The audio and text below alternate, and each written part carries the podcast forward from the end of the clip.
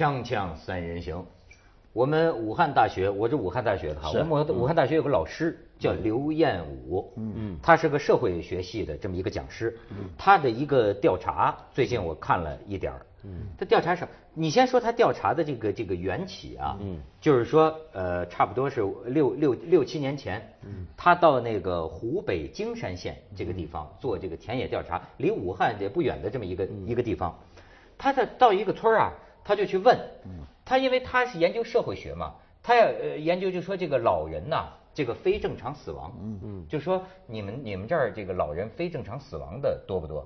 结果他听到的一个答案让他很吃惊，由此就开始了他的这个研究。这村里人跟他说，我们这儿老年人就没有正常死亡的，都是非正就没有正常死亡的，所以他就开启这个研究，就叫农村老人自杀现象研究。就研究下来，最最后你就看呐，不寒而栗。嗯，就当然哎，其实不见得，我认为啊，不是全国大部分农村。嗯。呃，有些农村有也有它的也有它的地方原因，但是这毕竟啊是个挺多的一个现象。嗯。很多农村的这个老人呐自杀，问题是这种自杀在村里啊都被当成常态。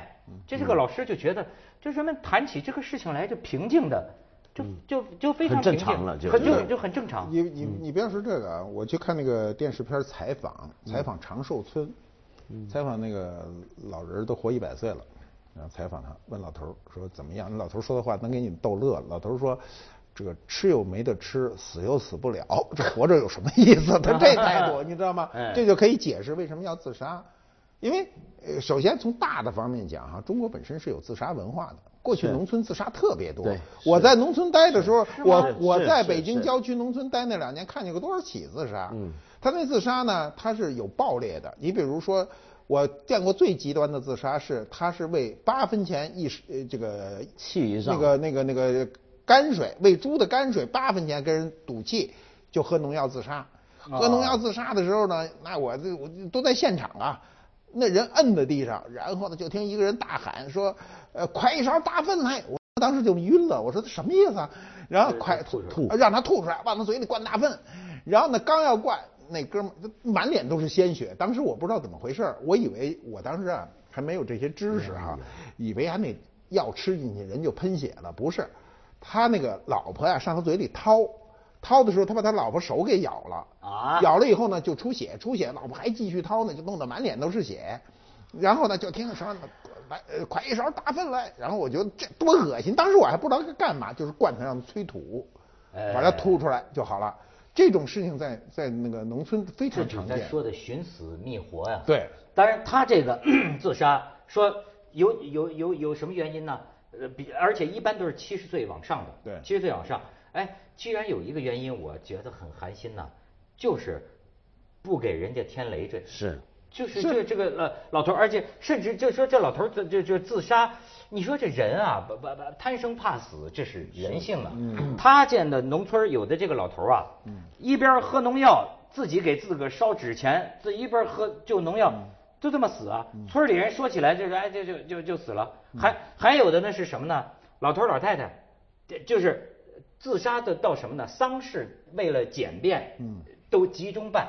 老太太第一天死，老老老老老老老老头儿先把老太太约了一块，给给被并并送了，然后呢，老爷子也死，还省事儿。而甚至他就说这个，呃，就是湖北荆山这个这个这个地方，他还听到那种呃传说啊，就是我觉得这个感情啊，就比如说有一个父亲病危，老父亲病危，他孩子在外地打工，回来就觉得父亲不行了嘛，回来就跟他说，我请了七天假呀，是连那个你的丧事都算进去的，要办完。对你这现在怎么还没死啊？你怎么还没死啊？你这这这我那儿这少，我这不好交代。不是我那儿这一个月工钱就没了就是说，我的天哪，这是什么情况啊？你能想象到吗？我我觉得可以，因为我最近几年其实看到很多不同的学者啊，中国很多学者都在研究这个问题。因为农村自杀现象已经变成一个，不只是你刚刚说的湖北这个地方的事儿，其实很普遍了，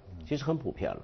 就很多地方的农村，不是当然也不能说是大规模，它是真的是不少了。对几个方面，一个是贫穷地区，嗯，一个是呢留守地区，嗯嗯，就是我觉得很重要的一个是过去农村维系这个家族情感的大家族的消失，它都变成一个一个小的小家族，嗯，小家族最后就成个体，就是老头老太太孩子都出去了，嗯，然后它就变成一个累赘。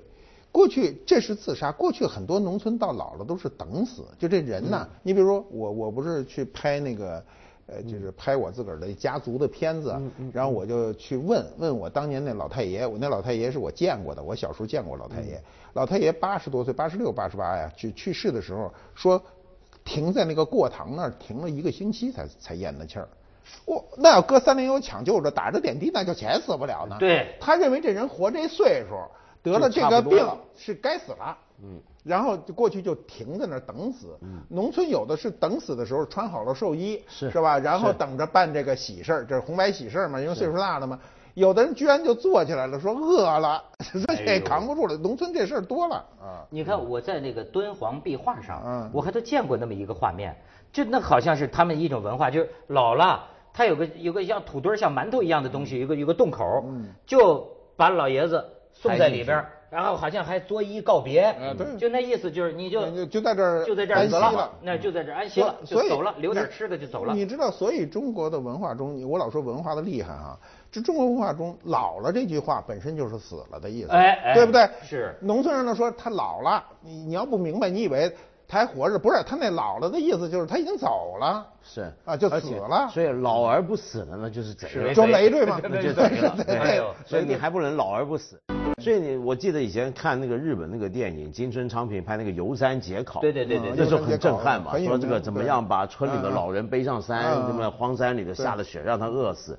那后来才想到，这些很普遍的现象，这很普遍，而且它普遍到一个程度，已经跟义理相关了。什么叫义理？就是现在我们觉得很没人性，很怎么样？我们现在觉得没人性，其实我们已经受西方的现代的就现代化的一个影响。其实原来传统上，我们就会觉得，你看他们的思考方式是很传统的，这种等死或者要自杀的老人。什么叫传统呢？就是说我人老了，我我我我我白吃白喝，啊，要是还生病什么的，拖累了全家，这是对家族的义务不利。他不要把负担加在孩子身上，因为孩子对他来讲是什么？他整个中国人的家庭观念最重要就是留后，留后，对对，要留后，为孩子活着。那孩子得活着。如果我现在这么老，这么负担大，我孩子没活好，或者甚至出问题了，我哪对得起我上头已死的祖先呢？他整个家族观念是往瞻前顾后的，要往前看，往后看，我对不对得起我已死的先人？就得看我怎么对待后来的人。而我后来的人要是给我拖累了，没活好了，或者出大事了，那我怎么办？而且我后我后头没人的话，那谁来？我他关心的是不是我活的是剩下这两年的生活质量？他关心的是我死了之后有没有人给我烧香？嗯，你说我老赖死的，哎，赖着活着不死，完孩子们都拖垮了，闹得不和了，那我死了之后谁给我上坟呢？还还还有一个就是这个农村人还有一个就是我们今天有一个特别时髦的这个话题叫安乐死。嗯。他认为他老的时候，如果受罪的话，不如安乐死。当然他没这词儿哈，他说我不受这罪了，我还不如死了呢。因为有的人老年患老年病啊，因为我们都不知他又没有医疗救助，而且如果有医疗救助，现在的农村一年也也一个月补助几十块钱，那个那你只能吃止疼片，你只能吃止疼片，什么事都干不了。所以那时候他的不仅是拖累了家族，还拖累自己，就是那个生活质量严重下降。所以过去就选择就是自杀，自杀呢，呃，我我印象中哈，就农药不普及的时候，农村经常听人那人跳井，说跳井特损，为什么那？村里就这几口井，你挨个跳，大家喝什么去？所以后来有了农药以后，就很多人喝农药，喝农药。嗯嗯。你看看，就是这个这个城市郊，就是城乡结合部，尤其郊区的那个卫生院、医院，经常抢救这喝农药的人，所以他们有经验。嗯，所以我有时候就觉得这些老人想什么，就哎，我最近看了一个电影，特别我觉得大师之作，就是呃叫《内布拉斯加》美一个一个美国的电影。对，哎呀，黑白电，这就是哎，真的就是就是这个平平淡淡当中啊，就是他他是黑白的，嗯，他就看到了美国那种小镇生活的那种单调苦闷。呃苦闷，然后他就讲讲一一个老头儿啊，一个老头儿就是无比就是执着，其实大概有点大脑萎缩，还是有点什么毛病了，他就拿着那个骗人的那个奖券，认为他能拿一百万美元，他说非要老跑到那个地方 要去领他这个中奖的，老跑到那个地方要为他中奖的，其实是脑子大概有点什么毛病，你知道吗？但是到最后他是为了一个什么呢？他是说他儿子说你为什么一定要弄他？他说啊，我想给你们留点东西。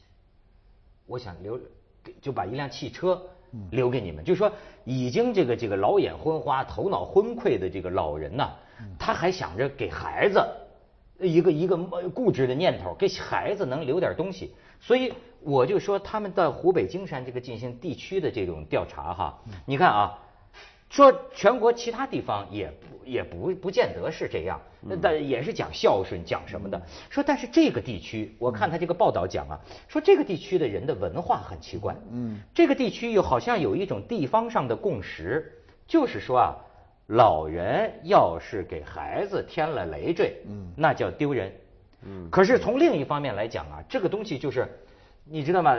太就是怎么呃怎么怎么怎么说呢？太冷酷，太太恶了，就是就等于说，这老人啊，从小把孩子拉扯大，嗯，在还有利用价值，你这个事情事实上就变成，嗯，年轻人能利用你一天啊，嗯，就利用你，到最后把你啃老啃完了，你所拥有的财产全到了孩子手里，你连干活都不能干活，甚至你要我要给你掏医疗费了，你没有任何的你只能选择死。利用价值了。你死去！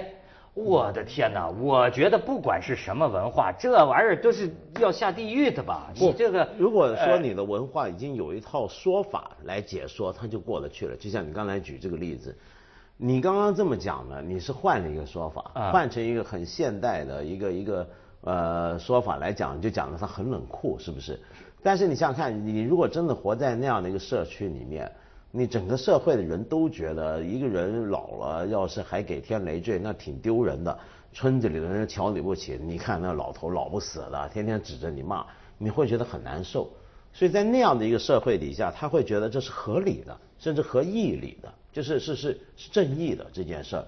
所以你要想到中国古代，你比如说儒家的理想，说老有所养，其实那真的是一个理想。哎，就是你现在回想起来，中国古人讲老有时候老人要怎么讲，从来那都是一个理想，他没有现实过，其实只有在很少的情况下能够现实。实际上，咱们这儿就是周作人临死前说的那个成语啊，“寿则多辱”啊，嗯，岁数大，对对，你活的岁数大，对对，你肯定是。咱们去一下广告，锵锵三人行，广告之后见。你看，我跟你讲，就这个刘彦武老师他这个说的这个啊。从一九九零年开始，中国农村老年人的自杀率大幅上升。但是形成巨大反差的是什么呢？不久前，香港大学港大发表一份报告，就是近十多年来啊，中国的自杀率陡降一半。嗯，就近年来中国自杀率在降低，可是呢，老人的自杀在上升。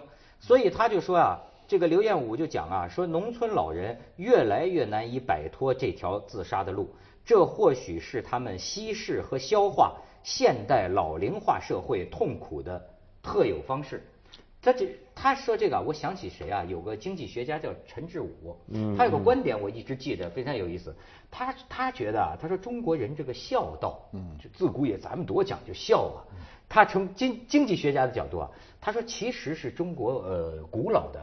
一种养老保险，当然，他认为是一种金融保险的体系。他为什么？就是说，当然，哎，就是说，所谓养儿防老，这本身就像做生意一样，这是有道理的。你没有劳动能力的时候，我都把这心思给了你了，对吧？但是是为了什么呢？你得回报给我呀。等我老了的时候，我动不了了，就该你上了。是对，所以我们现在这种亲情的丢失，可能也是使这种。这种有经济社会嘛，亲亲情丢失很多。这个这些老人自杀的老人，如果儿女们都比较关心他，也不至于走上这条路。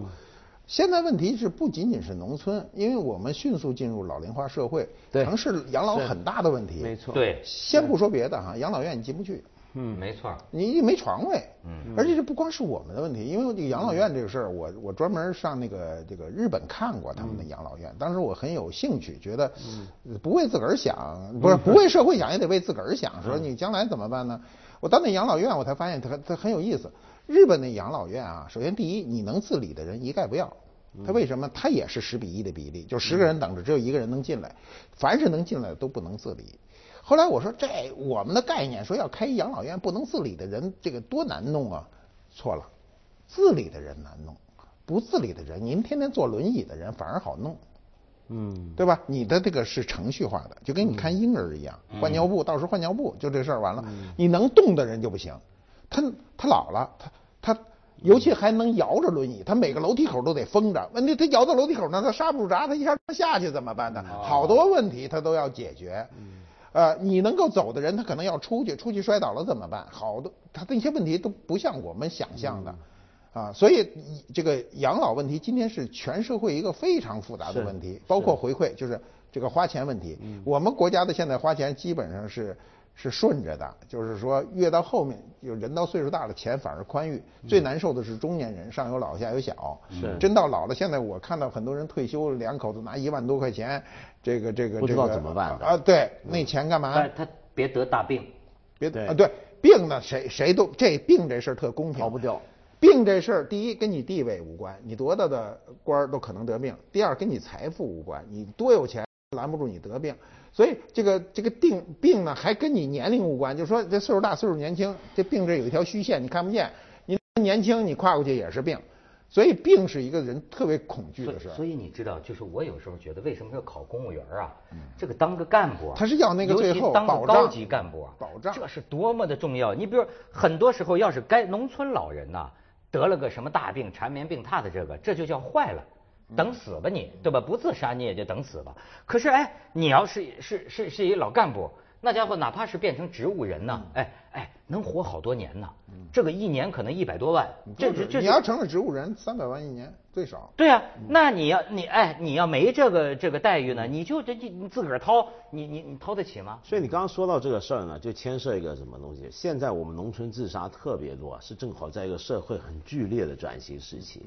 就尽管过去传统中国农村自杀就很多，我刚刚说养老是个理想，但是那个理想那个孝道呢是很约束我们的。那同时呢，也就像陈志武讲的，我们也都觉得这是有回报的。就比如说我做给孙子看，你看到没有？我现在这么对爷爷奶奶，你以后也得这么对我啊，这是有有示范效益。但是问题是现在的情况呢，就在于整个家庭关系崩解掉。比如说农村散了嘛，大家要进城里打工了。然后孩子也生少了，比如说一胎了嘛，对不对？整个崩解掉。但另一方面呢，我们迈向现代转型呢，现代社会好的现代社会，我们又有一一个新理想，就养老呢不是个人的事儿，不是你孝不孝顺，是全民的事儿。像你说日本那个，他们现也有问题，就全民一起负担这个养老退休，那负担不过来那是另一码事了。但起码都觉得这是公公家的责任。我们现在情况是卡在这儿。公家负不了责，你说你老了，公家负一半一小半非常小一半，就是不是那一小半是你能赶上了，你就是就是你的，你赶不上那就没有，不是每个人一小半，明白吧？没错，是吧？这个社会的养老是有有的社会政府是不管你的，你养老怎么样？那管的很很局部，很少，或者一小撮人他能管，大部分他管不着。好，那你传统中文我们讲孝道要靠家庭，家庭现在又变了，对，现在就卡在这儿。就是这个问题，我们现在就正好卡在这个地方，所以我就觉得呢，也不能都怪这个孩子。哎，就中国这个老奸巨猾的中国社会，他说的很多话呀，你猛一听像是道德谴责，可实际上是事实真相。比如说，就说这个久病床前无孝子，你你觉得哎，这是骂不孝之子。可是从某种程度上，咱们说今天乡村社会不是崩解了吗？过去养老的前提是咱们都是务农，都是。是耕田的，咱们都住在一块儿，那就是社会环境很固化。对对啊，那就当然就一代一代的嘛。你现在他不定跟你相隔万里，他在哪儿，在广东打工呢？那你的村村里就是这个老弱病残，那么你让他不打工了，你让他不上班了，那现在的工作，年轻人的工作这么忙，你让他不上班，他陪他陪着你，那而且你即便住在一起，也整天闹矛盾对对，还有一个就是就是精神的空虚呢，是就理论上讲是物质不能解决的。就是我们理论上讲哈，今天农村的物质生活比过去要好，就是吃的这个对不对？这肯定的，你不用问，比过去要富裕。就是说你吃个面、吃个鸡蛋这种事儿肯定是容易了，但是这个解决不了精神上的事儿。一个极端的例子就是最近你比如国际上最最大的一个事儿，就是伊斯兰国去了很多英国人，哦，是是是，去的英国人全是中产，他不是个穷人，他为什么都空虚？我听那些人说什么呢？说这生活没意思，没有变化，天天这个花钱也不发愁，啊啊没激情，然后有人给你看病，什么事都有保证，没劲了，说扛枪打仗去了，直接碰那儿去了。他实际上算另一种自杀，对不对？这要跑那儿找死去了，对吧？是吧？那么老年人也是这种状态，就是你今天说，哎，有电视了，那电视不解决问题。他在那看三个小时电视，你问他看什么，他不知道，他根本没进去，瞎看，他没有情感交流。现在农村人的戒心也越来越大。过去农村人啊，农村最典型一特征，过去是没有门视同没门，谁到谁家也不敲门，推门就进，推门就进。万一看见什么，也就哈哈一乐，他也不会伤感情。是。但现在农村人也互相，由于这个这几十年的道德崩溃，互相戒心特大。嗯。戒心一大，这人就沟通就没了，沟通没了就。坐马路边上了，晒太阳，晒着晒着就觉得人生无望了，怎么办呢？咱就咱就老自个儿找办法。你还别说，就有些说起来挺俗的招啊，他在数据上表现出。你比如他有几个农村呐，成立个老年协会，让这老年人能在一块儿归拢归拢啊。他就说这挂面条的明显少了。什么叫挂面条？上吊的。对，上吊的明显少了。这就精神问题解决了。啊，这精神问题，他这个还是。对，我们现在倒不至于，我认为农村不至于说因为。饿死，饿的没饭吃，最后找地儿自杀去都不是。他有就是两个，一个是精神上解决不了这个问题非常难解决，那是全民族得解决这个问题。呃，第第二呢，就是可能有解决不了的病痛，因为这个病痛啊，因为我爹我爹这个这个到病重的时候跟我说过一句话，他我就就当时不明白，我就。这两天我明白了是怎么回事呢？他癌症特别疼，他吃止疼打止疼针啊，这些止疼剂都上了以后呢，他说虽然不疼了，但是我告诉你，浑身没一处舒服，特别难受，说不出来，他就是不疼了。嗯我前一段时间那个肾结石剧痛，打完止疼针他倒是不疼了，他浑身也特难受，说不上来的那种难受，就是他那个，他是一种假象止疼，对吧？就是让你。把那个最痛苦的那劲儿扛下去，但是他并没有给你解决这个问题。我觉得农村有很多就是这个事儿。你比如他患有这种慢性病，或者不是马上治病的，我们是没赶上，谁赶上谁倒霉。那就叫生不如死。生不如死，为什么有这话？这活着没劲。对，其实不止农村，现在包括城市里面很多拆迁的住宅区啊，如果是老住宅区拆迁之后，也有老人自杀，或者活不了多久。哎，他可能没自杀，但活不长。是因为他拆迁了，他整个社区也拆散，就没有那个精神生活。他比如说，他原来隔壁邻居。